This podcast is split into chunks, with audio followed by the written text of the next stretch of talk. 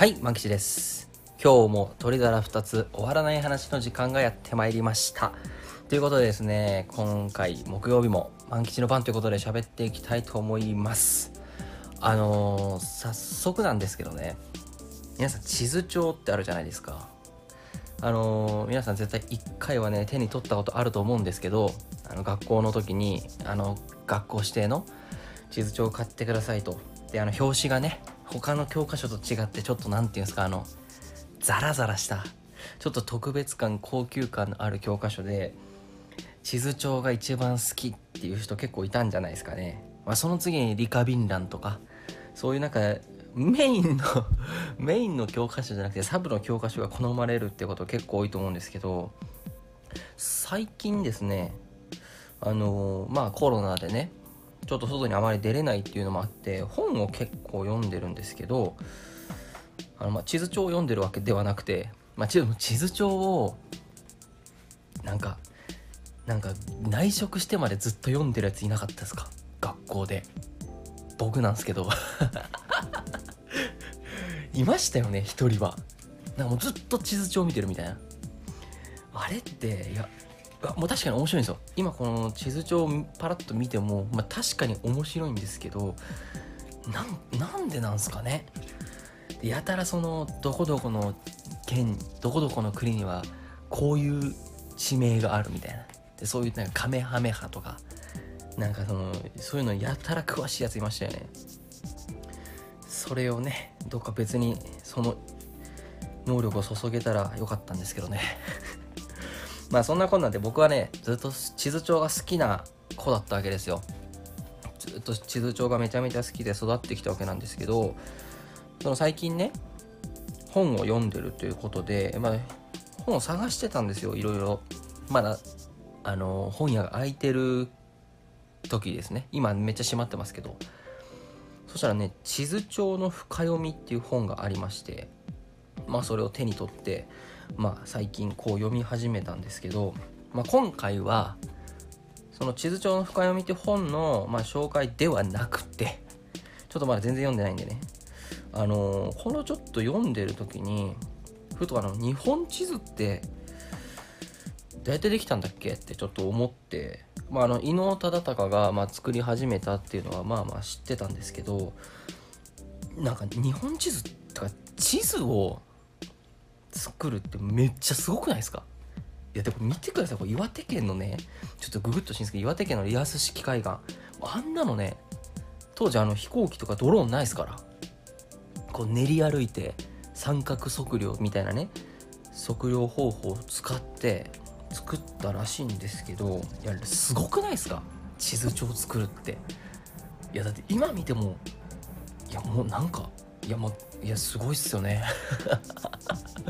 すごいなーって思いながらそれをね 作ったことに作った人についてよ知らんなーと思ってこう調べてたんですけどまあまあまあまあ知ってる通り伊能忠敬っていう方が江戸時代の商人で天文学者なんですけどがこう弟子たちを引き連れてねこう練り歩いてこう作り上げたと。でなんか途中で伊能忠敬は死んでしまってその伊能忠敬の死後その意思を受け継いだ弟子たちによって、まあ、約20年17年とかだったかな。で、えっと、完成したらしいんですけどまあまあそのエピソードはあまり知らないのであんまり喋ることはないんですけどなんかもうすごかったらしいですよ。その時作った地図の精度が。地図って緯度とか経度ってあるじゃないですか。あのなんだ兵庫県明石市が経度135度とか。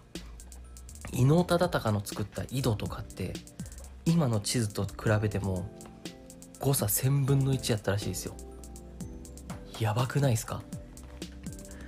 もうただただ歩いてただもう地道に測ったやつが1000分の1ですよ誤差。でもなんか北海道とか九州はその天文天体観測とかがねあまりできなくて結構誤差が多かったらしいんですけどでもすごいっすよね。いやすげえなあっぱれだなと思ってたんですけどまあそれぐらいすごいものなんですよこれは。資産というかその価値のあるもの遺産としてね国の遺産として。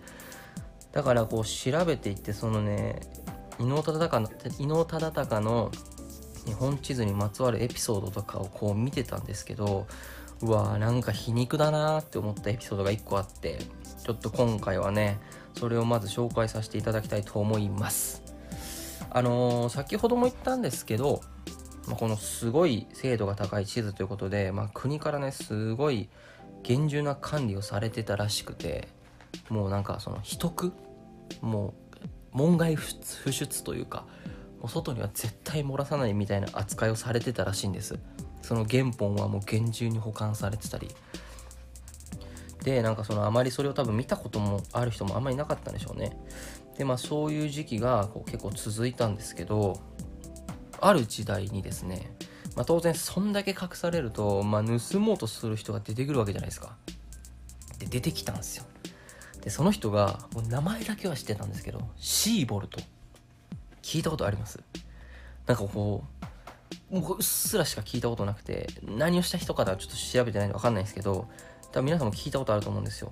で歴史の教科書とかに出てくる人なんでなんかそのペリーとかねなんかこう大きな変革をもたらした人みたいなエピソードかなと思ったんですけどこのシーボルトね伊能忠敬の日本地図まあ伊能図っていうんですけど伊能図を 盗もうとしたらしいんですよ。すごくないですか？なんかこう名前はうっすら覚えてるんですけどうっすら覚えてない偉人もいるわけじゃないですか。だからなので教科書に載ってる偉人の中ではそこそこインパクトがあったわけですシーボルト。でもなんかそういうねコソ泥みたいなことやってたみたいなのを習った記憶なくて実はそんなことやってるんですよ。でまあそれがね、まあ、バレちゃうんですよ。でなんかそのシーボルトってオランダ人なんですけどシーボルトがイノーズを盗みやがったと。もう許さんっつってなぜかオランダ人の処刑がされるっていう。ひどくないですか？シーボルトの処刑ではなくてそんなことをするオランダ人は良くないっつってオランダ人を処刑されるんですよ。魔女狩りみたいなもんですよね。いやとんでもないことをやっちゃったシーボルトなんですけどまあ、盗み出すのに、まあ、バレちゃって失敗したみたいなんですけどその模写その時コビーキフジゼロックスなんていないのでその模写はシーボルト持ってたらしくてそれが日本国外に出ちゃったらしいんですよ。まあアメリカなのかヨーロッパなのかな？でもうこんもう門外不出と不出としてたやつが出ちゃったんですけどまあ日本国はそれでもやっぱり大事やからまあ、ずっと隠してたんですけど、まあ、後々時が経っていくと逆に海外から逆輸入された日本地図が日本国内に出回るっていう。すごくないですか？これ。これすごくないですか？いや面白いと思って誰が持っていこうと思ったんだってアメリカの地図を、えっと、僕が例えばオーストラリアにいるとしますと。でオーストラリアでアメリカの地図ゲットしたぞってなってそれアメリカに持って行って広めようと思いますか？思わなくないですか？いやこれすげえ面白いなと思って。であのかの有名なジョン万次郎。あの確か船で結構出たと思うんですけどその時の航海に使った地図はその逆輸入のやつらしいですよ。すごいっすよね。なんかそのイノーズは真に輝きを見せることなくずっと隠されてなんかちょっとかわいそうだなって思ったんですけどあのー、まあその外部からすごい日本地図が流出したことによって逆輸入されたことによってもう秘匿する意味はなくなって、まあ、秘匿の文化はなくなったらしいんですけどあのー、何やったかな。秘匿の文化はなくなったとはいえどっかのそのなんか正倉院みたいなそういうところにずっと保管されてたらしいんですよ原本として、まあ、あと写しも。でなんかねその保管してた場所がなんか戦か戦争かなんかわかんないですけどそれで燃えちゃって原本とあとちゃんと正式な写しが全部消失したらしいんですよ。もうこれ大損失じゃないですか。国として。あんだけひた隠しにしてたやつが燃えて全部なくなっちゃったんですよ。で国はやばいと。えどうすんの？どうすんの？ってなって。でまあ市場に逆輸入されてめっちゃあるんでしょ？ってま思ってる人いると思うんですけど言っても逆輸入されたやつはなんかその正式な写しとかではなくて、まあ、ある種ちょっと商品化されたチックなものなんで、まあ、そのなんだろう国の財産として納めるには足らないと。さてどうしたものかってなっててほとほと困ってたんですけど後々アメリカとか他の国で正式な写し200何枚とかが発見されるっていう。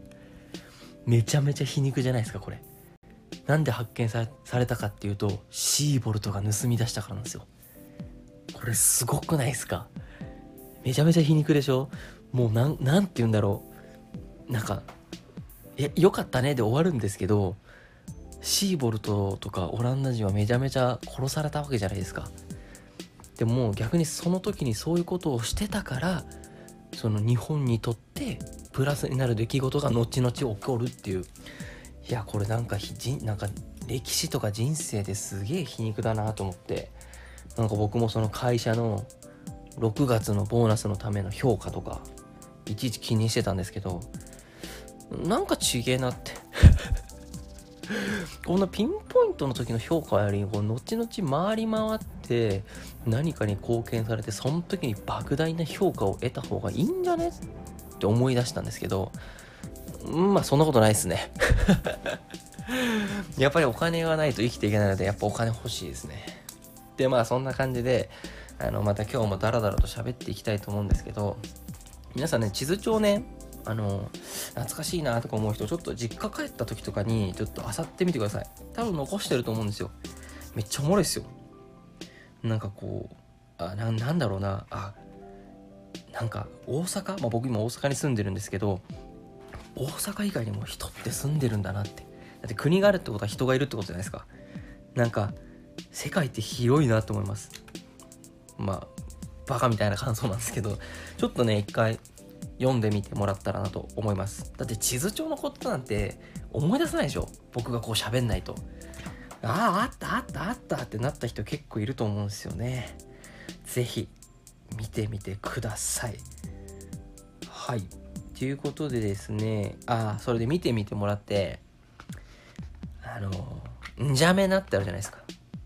しりとりで「うん」言われてもいけるみたいなやつ。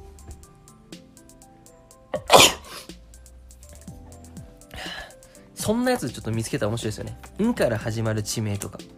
確かもう一個僕なんか知ってたんですけど、ちょっと忘れちゃって、まあそういうのをね、見つけて、ちょっと日々のちょっとしたね、いつもと違う楽しみにしてもらえたらなと思います。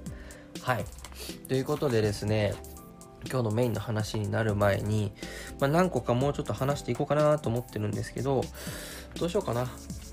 前回、鬼谷くんが喋ってたことについてちょっと喋りますか。何やったかなモンハンと、えっと、詐欺とボクシングだったかなモンハンはね、なんかあの、あれですよね。これも皮肉だなと思うんですけど、彼が最初、こうこうこういう理由で、モンハンはあまり好きじゃないって言ってたじゃないですか。自分がこう活躍したいのに、でもめちゃめちゃうまい友達に手伝ってもらって、もう、モンスターのとこいたらもう死んでるみたいな。でもそうなっちゃってますよね。今。彼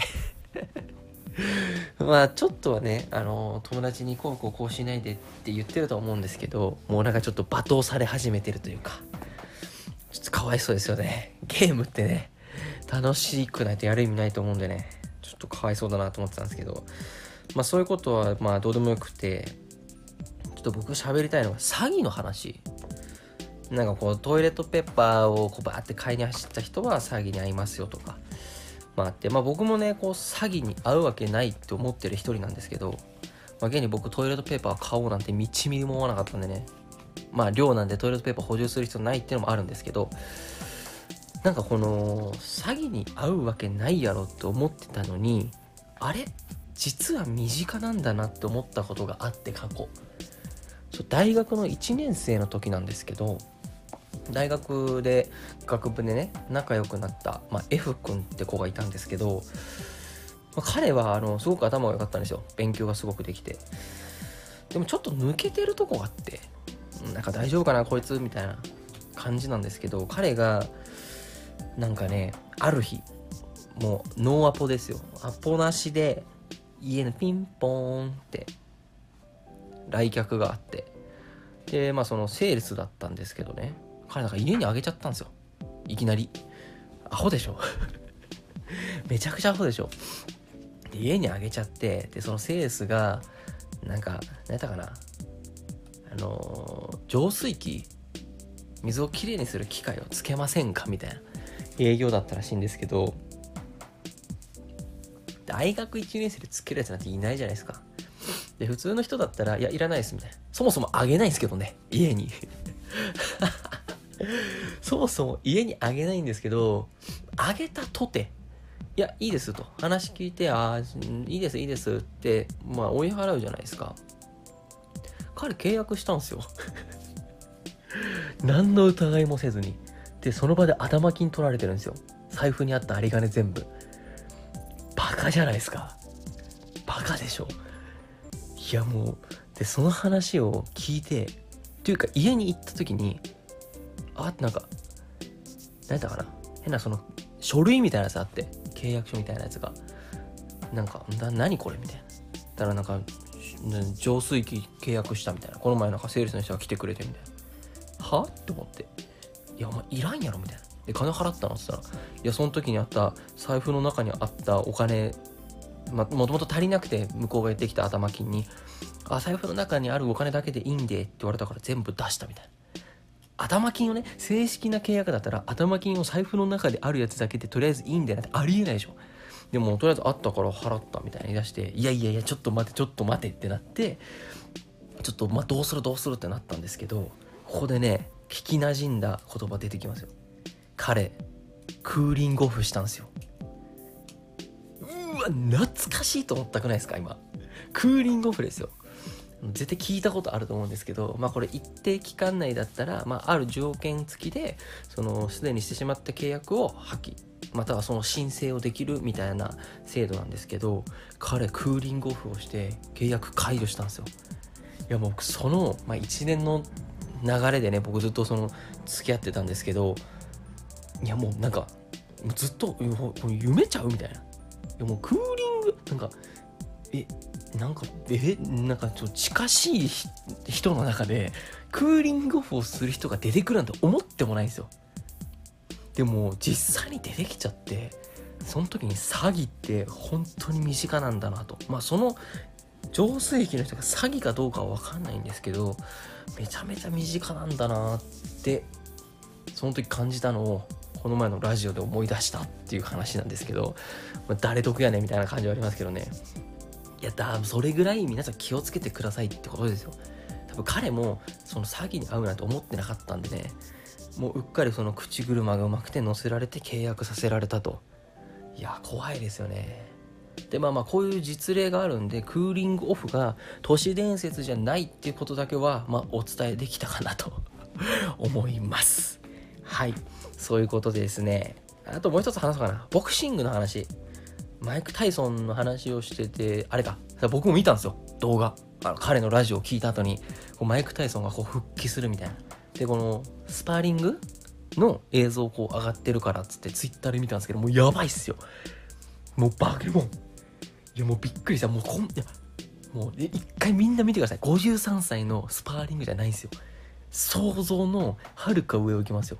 僕あの空手をずっとやってたのでそのちょっと武道とか見たらああそういう体の動かし方ねってちょっと考えちゃう部分もあるんですけどもうもうもうもともととてつもない才能と能力があったのが全然なんだ衰えてないというかいやまあちょっと衰えてるんでしょうけどもうすごいっすよ。ぜひ見てほしいあれは。すげえ衝撃でした。はいということで何喋ろうと思って。あでそれでそのまあボクシング僕全然ボクシング興味なかったんですよ。で今も別になんかこうリアルタイムで見ようとか有名な選手がこの好きな選手がとかないんですけど YouTube に KO 侍っていうチャンネルがあってなんかボクシングの KO ランキングとかボクシングの反則ランキングみたいな動画を作ってるんですけどそのなんかその武道とかその人を殴るみたいな行為が苦手じゃない人この KO 侍っていうチャンネルちょっと見てみてください。めちゃくちゃ面白いですよ。個人的なおすすめはマイク・タイソンの KO トップ10確かその名前。と、えっと、井上尚弥のこれ多分知ってる人いると思うんですけどもう今ブイブイ来てる。日本ボクシング史上最強って言われてる超有望な人なんですけど井上尚弥の KO ランキングトップ10この2つはねぜひ見てください。もうすごいですよ。スカッとしてなかなかいいものになってますんで。はいということで。だから今の「はい」ちょっとジャングルポケットの斎藤っぽかったですね。あまあまあそういうしょうもないことを言いつつ、まあ、終わらあ終わらない話終わらない終わらお笑いの話と終わらない話ってめちゃめちゃ紛らわしくないですか？昨日大庭君がもう何言ってるか分かんなかったですもん。であのお笑いの話はちょっと僕お笑いあんま知らないのでちょっとないです。強いて言うなら最近ジャルジャルの YouTube のチャンネルにハマってます。見てください。ぜひ。面白いです。はい。ということで前半のたわいもない話はこれぐらいにして今日の万吉のテーマの話にいきたいと思います。はい。それでは鳥皿2つの終わらない話。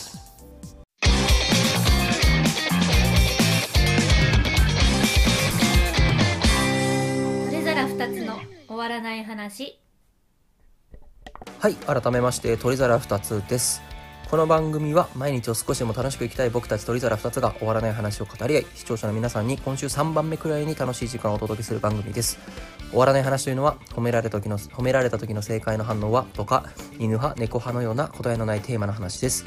話のテーマはウェブでも募集してますので皆さんよければ送ってください。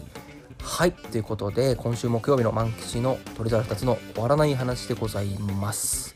あのーまあ、答えのないテーマの話ですと言いつつ今一人で喋ってるのであまりそれにのっとってないテーマになる可能性もありますけれども、まあ、コロナが収まるまでご了承ください。ということでですね、えっと、今日の僕が話したいテーマはやりたいけど恥ずかしくてできないこと。はい。どうですか？何が思い浮かびました？今。何ですか？僕はですねブランコ。ブランコのあの公園のブランコなんですけどあのまあ、なんでねこういう話をしようかと思ったんですけど皆さんも一つもあると一つはあると思うんですよ。なんかこうやりたいけど今じゃこの年齢ではちょっとねとか。いやでもちょっとやりたいな。とかその年齢とかじゃなくて例えば文化祭の準備とか。なんかこうあのあの時ってそういう文化祭でみんなで青春をかけるみたいなのがちょっとこそばゆい時あるじゃないですか。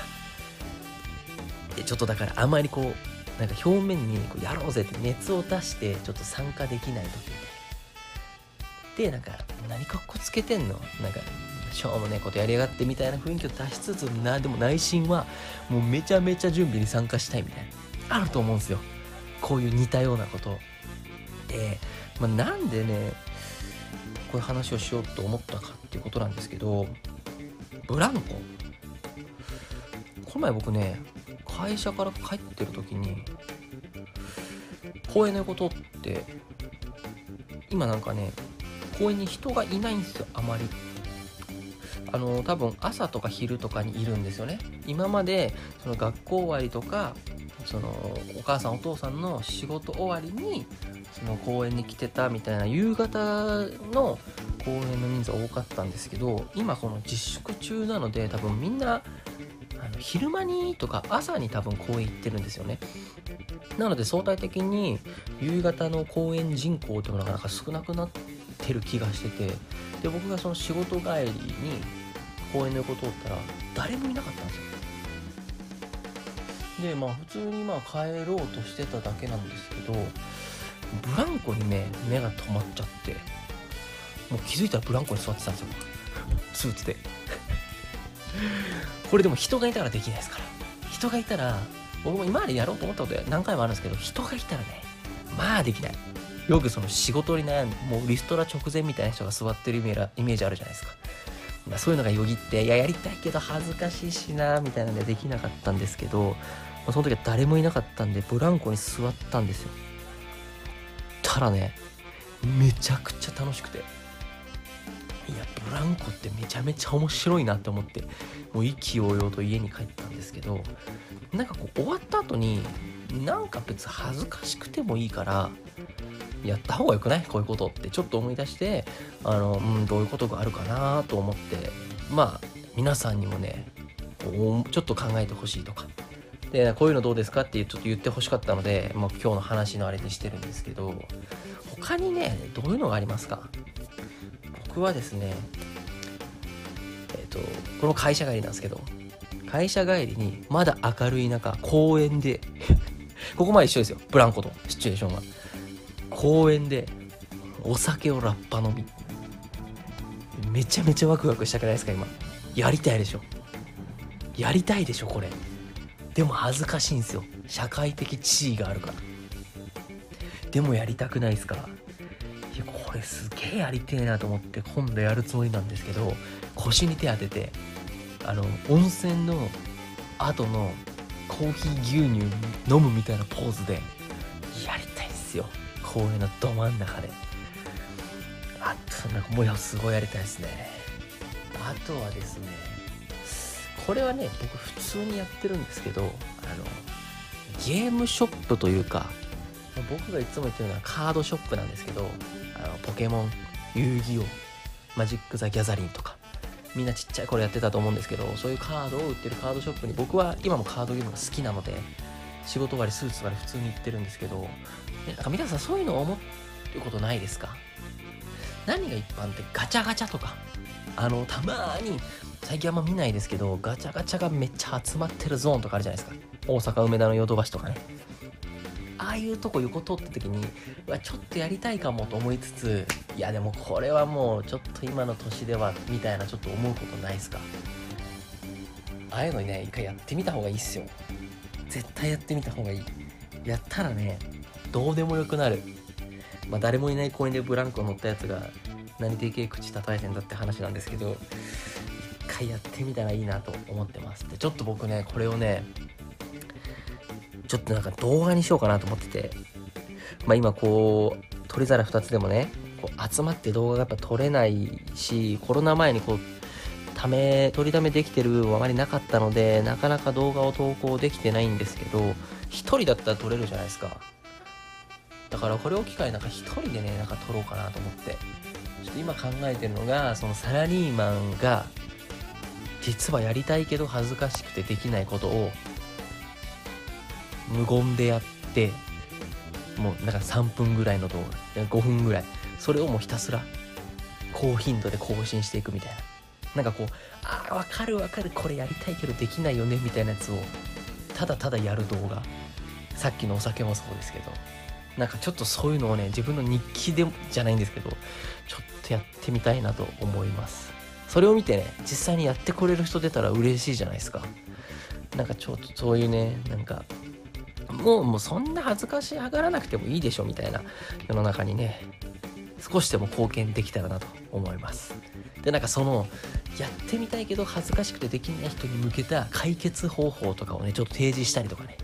そのラッパ飲みとかあの、ま、ラッパ飲みしてる時点で恥ずかしいんですけどあの小学校とか中学校に使ってたらペットボトルを入れる容器あるじゃないですか。